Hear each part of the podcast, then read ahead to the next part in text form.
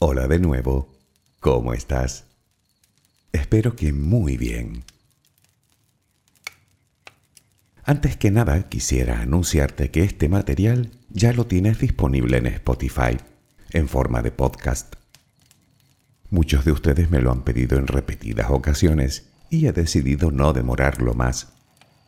De momento he subido en torno al 80% de todos los audios de mi canal y poco a poco iré subiendo el resto para lo cual te ruego un poco de paciencia, paciencia que te voy a agradecer infinitamente.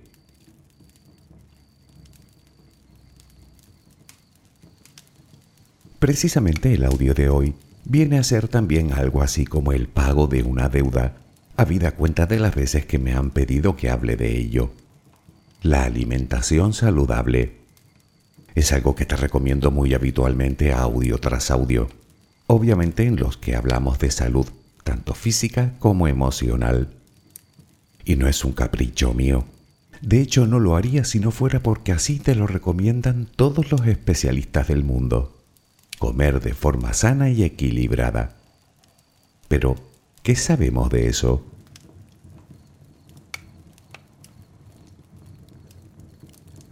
Las redes sociales están llenas de dietas milagrosas que prometen bajar 5 kilos en 3 días, o de dietas de desintoxicación con la que tu cuerpo eliminará sus residuos, o de superalimentos que parecen tener todo lo que nuestro organismo necesita, o de componentes que debes eliminar de la ingesta diaria, como el gluten, aunque no padezcas celiaquía ni sea sensible a él, y de otro montón de soluciones más al sobrepeso. Y si encima quien lo dice goza de cierta fama, pues ya parece que tiene toda nuestra credibilidad. Pero, ¿qué hay de realidad en todo eso? ¿Qué queremos realmente? ¿Estar delgados o estar sanos? Las dos cosas me dirás. Vale, pues eso es precisamente lo que te ofrece lo que llaman una dieta sana y equilibrada. Ojo, yo no voy a decirte ahora lo que debes comer y lo que no. Eso es elección tuya. Yo solo pretendo examinar lo que la ciencia tiene que decir al respecto y naturalmente compartirlo contigo por si te sirve de algo. Déjame acompañarte mientras te duermes y hablaremos de ello. Relajemos primero cuerpo y mente.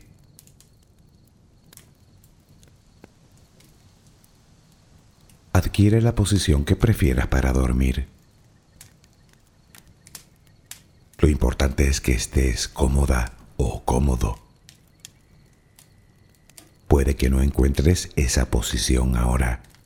En ese caso, ponte boca arriba, con las manos a los costados y las piernas ligeramente separadas.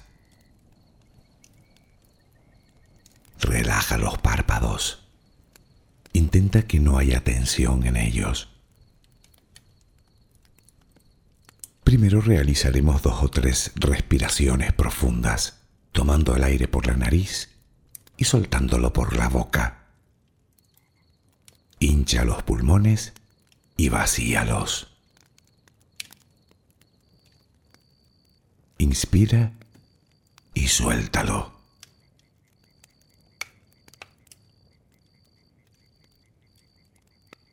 Ahora haremos una inspiración por la nariz Mantendremos el aire un par de segundos durante los cuales mostraremos gratitud por lo que somos, por lo que tenemos, por lo que el universo nos ha dado y por lo que nos ha de dar.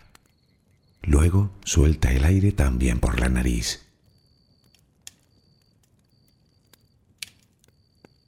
Repítelo dos o tres veces más. Cada vez que exhalas, Notas cómo te vas vaciando de todo lo malo y negativo de tu vida y tu cuerpo se va relajando más y más. Inspira, retén el aire y suéltalo. Deja que salga todo lo que te contamina. Inspira y suéltalo. Sigue respirando tranquila y acompasadamente. Intenta hacer la respiración abdominal. dejando que sea el estómago lo que se balancee con cada respiración. Inspira y suelta, sin forzarlo. Inspira y suelta.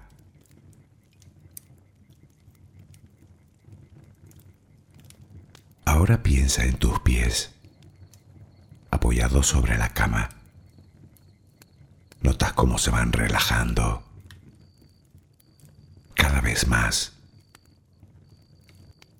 El pie derecho, el pie izquierdo. Ambos quedan totalmente relajados. Centra tu atención en las piernas, desde los tobillos hasta los muslos. Siente como todos los músculos se van relajando.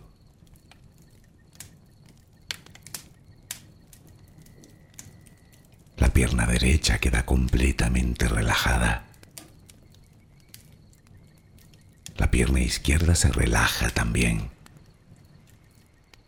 Notas como tus extremidades inferiores han quedado completamente relajadas.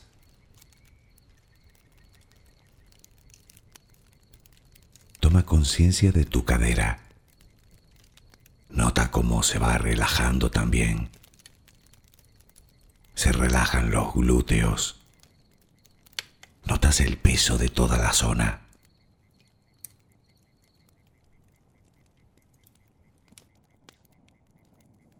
Piensa ahora en tu abdomen y en cómo los músculos de esa zona se van relajando también. Nota el alivio con cada exhalación.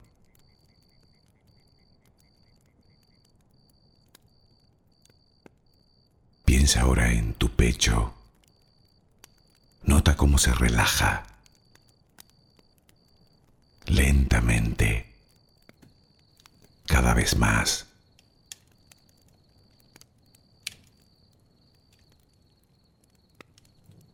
Centra tu pensamiento ahora en tu espalda y en todos los músculos que la cubren, desde la cadera hasta el cuello. Sientes como poco a poco se van relajando.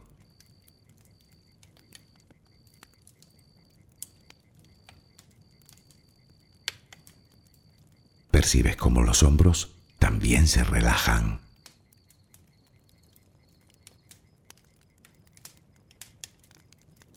Tu brazo y antebrazo derecho, tu mano derecha, los dedos de esa mano. Nota el peso en su conjunto.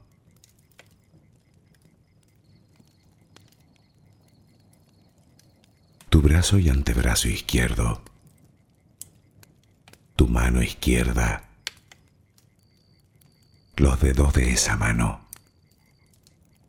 Nota el peso.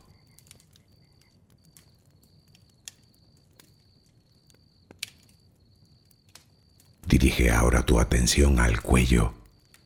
Piensa en él. Siente como todos los músculos se van relajando.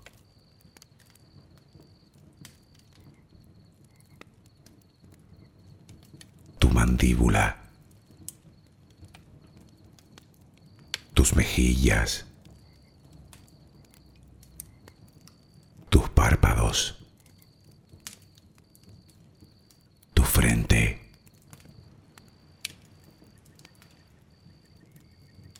Se van relajando más y más todas las partes de tu cara y tu cabeza.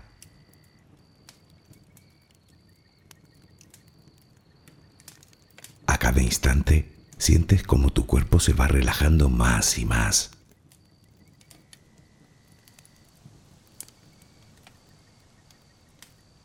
Ahora vuelve a tu respiración. Respiras de forma relajada notas el vaivén del estómago. Cada vez que exhalas, te notas más relajada o relajado.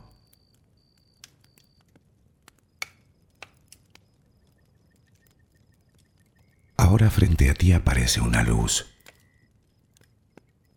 Mírala. Está ahí.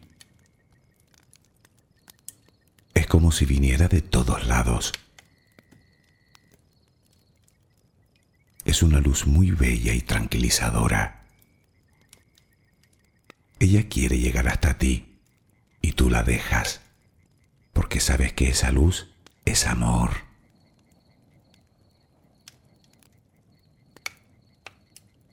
Notas cómo impregna cada parte de ti.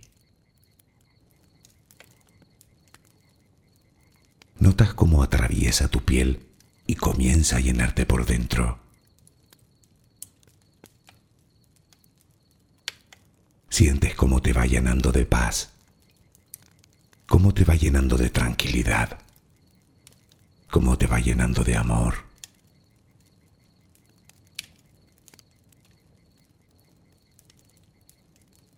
Poco a poco va desapareciendo de ti todo rastro de preocupación. Poco a poco, cada rincón oscuro de tu cuerpo se va llenando de esa suave luz. Sientes cómo te va purificando por dentro y por fuera.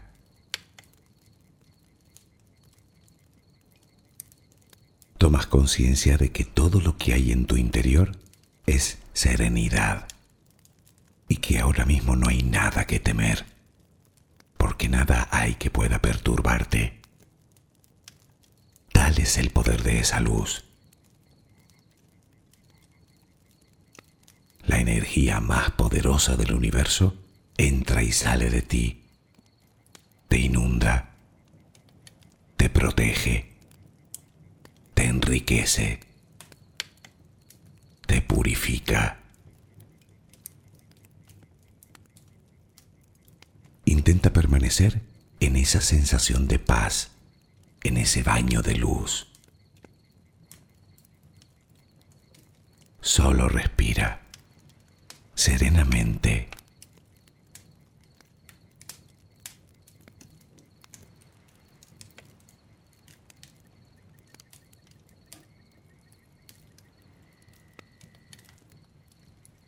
Reflexionando sobre este tema, me di cuenta de que en el colegio nos enseñan a leer, a escribir, nos enseñan historia, aritmética, geografía, y un montón de cosas más que son importantes para comenzar a crear nuestro acervo cultural y desenvolvernos en la vida, por supuesto.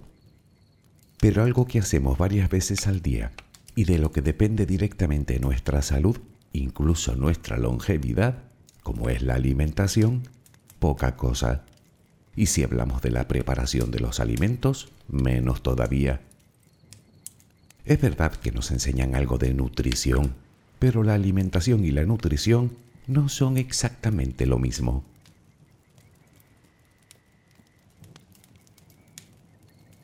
Por un lado, la nutrición es un acto involuntario. Digamos que es lo que hace nuestro organismo con los alimentos que ingerimos.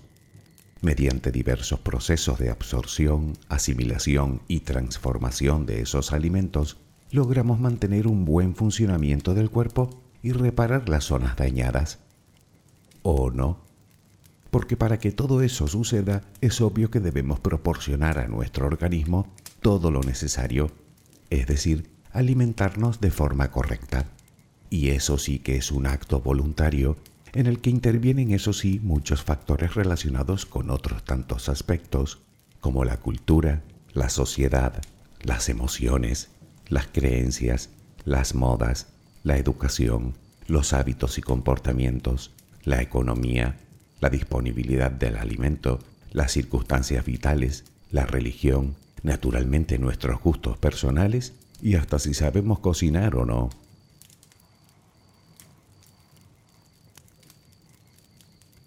Después de esto, la pregunta que nos hacemos es, ¿a qué nos referimos exactamente cuando hablamos de una alimentación sana y equilibrada? Bueno, tal vez deberíamos comenzar por conocer lo que necesita nuestro cuerpo.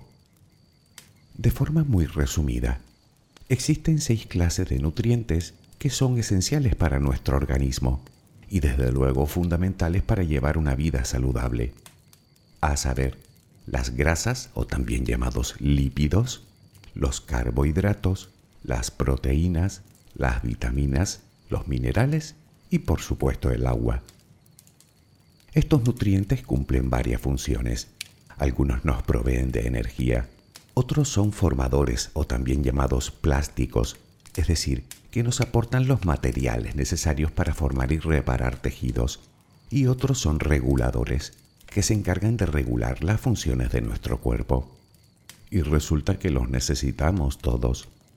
La falta o el exceso de ellos se relaciona con numerosas enfermedades que van desde el exceso de peso hasta la anemia, problemas de crecimiento en el caso de los niños, enfermedades del sistema nervioso, tensión alta, enfermedades cardiovasculares, problemas en los huesos, articulaciones y músculos, y un sinfín de patologías más. De ahí que sea tan importante que nuestra dieta contenga todos esos nutrientes y en las cantidades correctas.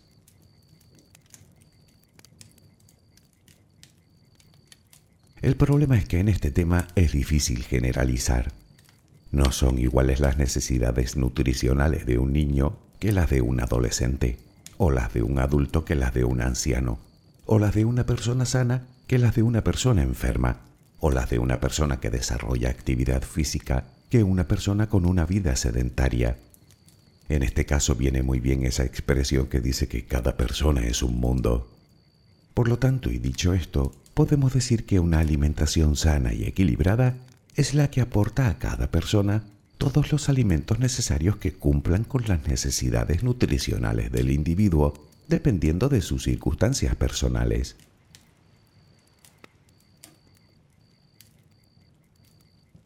Lo podemos decir de otro modo. Para poder decir que nos alimentamos de forma sana y equilibrada, nuestra alimentación debe cumplir tres requisitos fundamentales, por así decirlo. El primero es obvio. Tiene que ser una dieta variada que comprenda todos los nutrientes que mencionamos antes. Grasas, carbohidratos, proteínas, vitaminas, minerales y agua. El segundo es que para poder garantizarnos esos aportes, la dieta tiene que contener todos los grupos de alimentos, frutas, verduras, lácteos, cereales, legumbres, carnes, pescados, etc. Y el tercero es que debemos ingerir dichos nutrientes en cantidades suficientes y en la proporción adecuada, con el fin de que cubran nuestras necesidades, dependiendo de nuestras particularidades, edad, nivel de salud, gasto energético.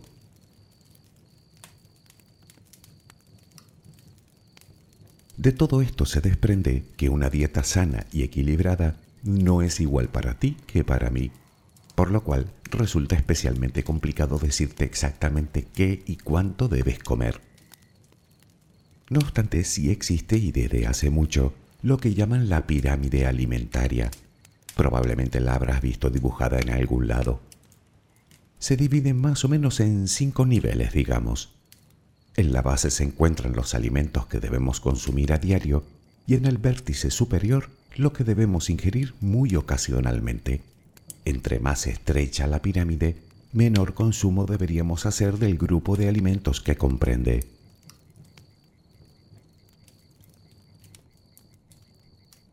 En la zona más baja de la pirámide, es decir, entre los alimentos diarios, se encuentran los hidratos de carbono, el pan, los cereales, la pasta, el arroz, las papas, es decir, energía pura.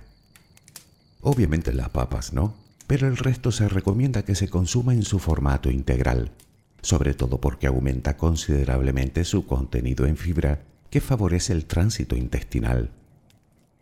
En el segundo nivel encontramos las frutas, las verduras y las hortalizas. Aquí encuentras las vitaminas, los minerales, los antioxidantes y por supuesto más fibra. De este grupo se recomiendan cinco raciones diarias. Para que te hagas una idea, una pieza de fruta se considera una ración.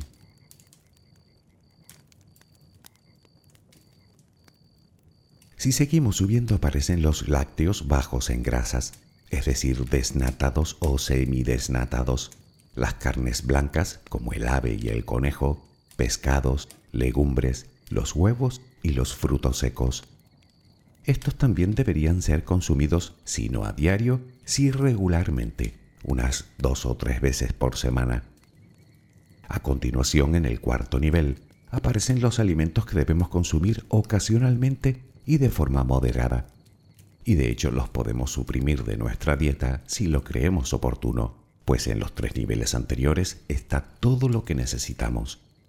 Hablamos de las carnes rojas, los embutidos y los alimentos procesados.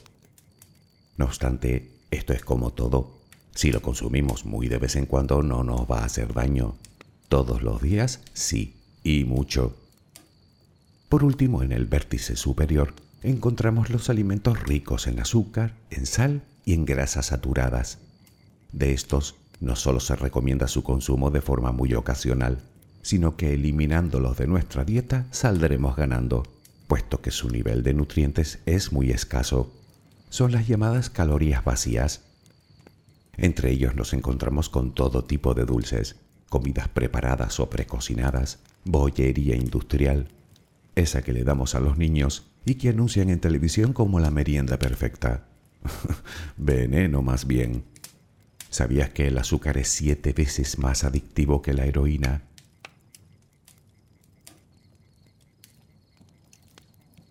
Esto nos puede dar una idea general de lo que significa mantener una dieta sana y equilibrada. Muchas personas creen que el simple recuento de calorías, adecuándolo al consumo de energía, es suficiente para mantener el peso ideal. Sin embargo, no es tan simple. Digamos que es una solución un tanto engañosa. Y es muy sencillo de entender. No será lo mismo aportar al cuerpo mil calorías de chucherías que mil calorías de frutas y verduras, ¿verdad? Las primeras apenas aportan nutrientes al cuerpo y todas ellas se almacenan. Las segundas, en cambio, sí, y en grandes cantidades. Pues ahí está, no hablamos solo de calorías, sino de nutrición.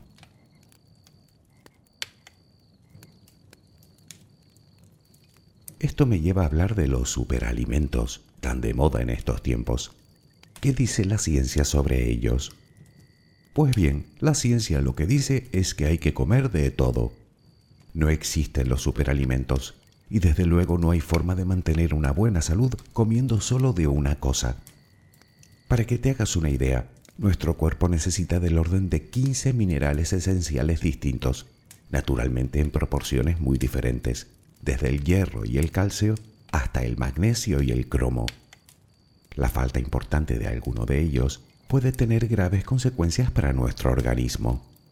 Pues bien, ningún alimento los contiene todos. Y eso solo con los minerales.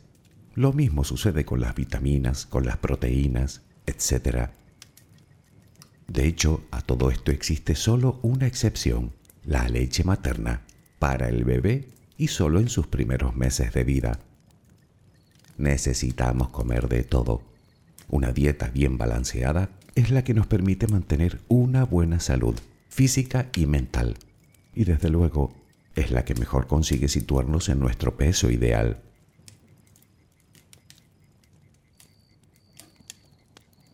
Digamos que me dispongo a hacer una dieta porque me sobran unos kilos. ¿Qué hago? Bien, teniendo en cuenta que las necesidades nutricionales varían en cada persona, seguir la dieta de otro de poco me va a servir. ¿Y qué hay de las dietas milagro? Esas que te aseguran una pérdida de varios kilos en pocos días. Seguro que conoces a alguien que ha llevado a cabo alguna de ellas y le ha ido de maravilla. Bueno, para empezar no te creas todo lo que te cuentan, sobre todo si no son especialistas en el tema. En muchas ocasiones se exagera la realidad científica sino es que se contravienen directamente las recomendaciones de cualquier colectivo sanitario. Digamos que lo que no te cuentan son las contraindicaciones. ¿Te dejarías tratar una dolencia por alguien que no fuera médico? Supongo que no. Como tampoco te pondrías en manos de alguien que no fuera psicólogo en caso de necesitar uno. Pues con las dietas sucede lo mismo. Está en juego la salud, y no a corto, sino a medio y largo plazo. Así que si necesitas ponerte a dieta, acude a un profesional.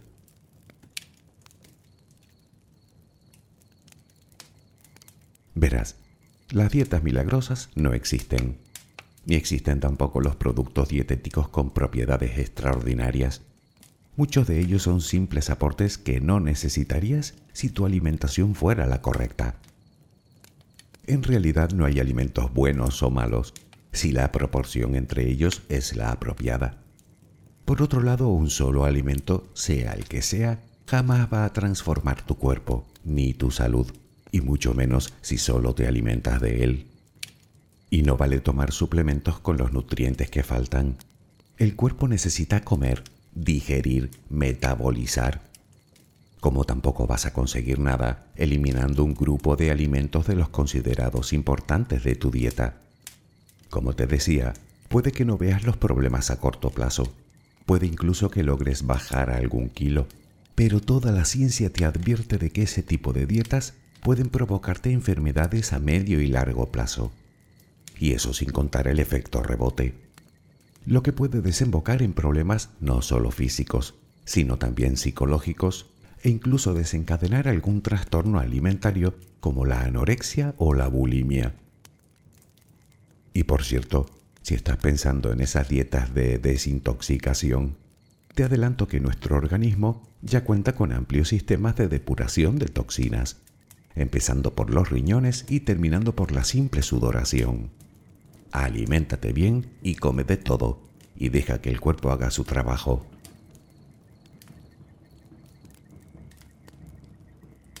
Hablábamos antes del gluten. Ya que lo mencionamos, déjame decirte algo sobre él. Se trata de un grupo de proteínas que se encuentra en el 80% de los cereales y es la que, entre otras cosas, le da la textura al pan. Y por cierto, no engorda. Obviamente dicha proteína hay que metabolizarla, algo que los celíacos no pueden hacer. Por eso la deben eliminar de la ingesta. El problema es que para que un pan, por ejemplo, elaborado con una harina sin gluten, tenga el mismo aspecto que uno que sí lo tiene, se le añaden otros aditivos que lo único que consiguen es un pan más calórico y menos saludable, algo que por cierto tampoco te cuentan. De hecho, el problema va más allá, porque si yo, que no soy celíaco ni soy sensible al gluten, dejo de ingerirlo, puede llegar el momento en el que ya no pueda digerir dicha proteína y termine padeciendo precisamente eso, celiaquía. Y exactamente lo mismo puede suceder si eliminas de tu dieta la lactosa sin ser intolerante a ella.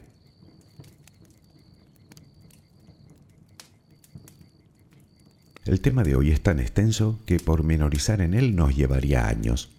Quizá en próximos audios profundicemos más. En cualquier caso, y para resumir, desconfía de cualquier dieta que no te hayan elaborado ex profeso para ti, lo diga quien lo diga, y si no tiene los conocimientos necesarios, ni caso. Si además te prometen resultados inmediatos y cuasi mágicos, menos todavía.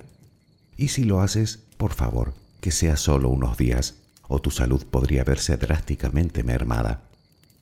Desconfía de los milagros. Te diría que en todos los sentidos, pero en este aún más. Mantener una dieta variada y completa, acorde a nuestras necesidades, lleva su trabajo y su constancia, pero solo hasta que lo conviertes en hábito no obstante, no quiero terminar este audio sin antes darte una serie de recomendaciones que puedes seguir para empezar a alimentarte como es debido desde ahora mismo.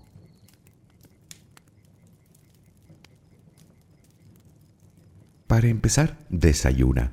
A ser posible, pan o cereales, lácteos y frutas. Necesitas empezar el día con energía. Realiza cuatro o cinco comidas al día en horarios regulares Come despacio, masticando adecuadamente. Recuerda que la digestión comienza en la boca. Tómate tu tiempo y hazlo con toda la tranquilidad que te sea posible. Intenta cocinar con poca grasa y con poca sal y procura utilizar métodos sencillos en el cocinado, como al vapor, hervido o asado. Modera el consumo de carnes rojas, de grasas saturadas, de embutidos, de pastelería, de bollería y de toda clase de azúcares, incluidos los de las bebidas, al igual que la comida precocinada y las llamadas comidas rápidas. Por supuesto conviene que moderes también las bebidas alcohólicas, sobre todo las de mayor graduación. Y no menos importante, hidrátate convenientemente. Se recomienda beber entre 1 y 2 litros diarios, teniendo en cuenta que parte de ese agua podemos ingerirla en forma de infusiones o caldos. Y ya que lo mencionamos, intenta cocinar tú. Si no dispones de mucho tiempo, siempre puedes hacer más cantidad y congelar. Sí, se puede. Al menos la mayoría de alimentos lo permiten. Y no, no pierden propiedades, ni la carne, ni el pescado, ni un guiso que hayas preparado la semana pasada. Ojo con los mitos, que los hay, y muchos, y casi ninguno cierto, como que el pan no es saludable o que los huevos son malos para el colesterol.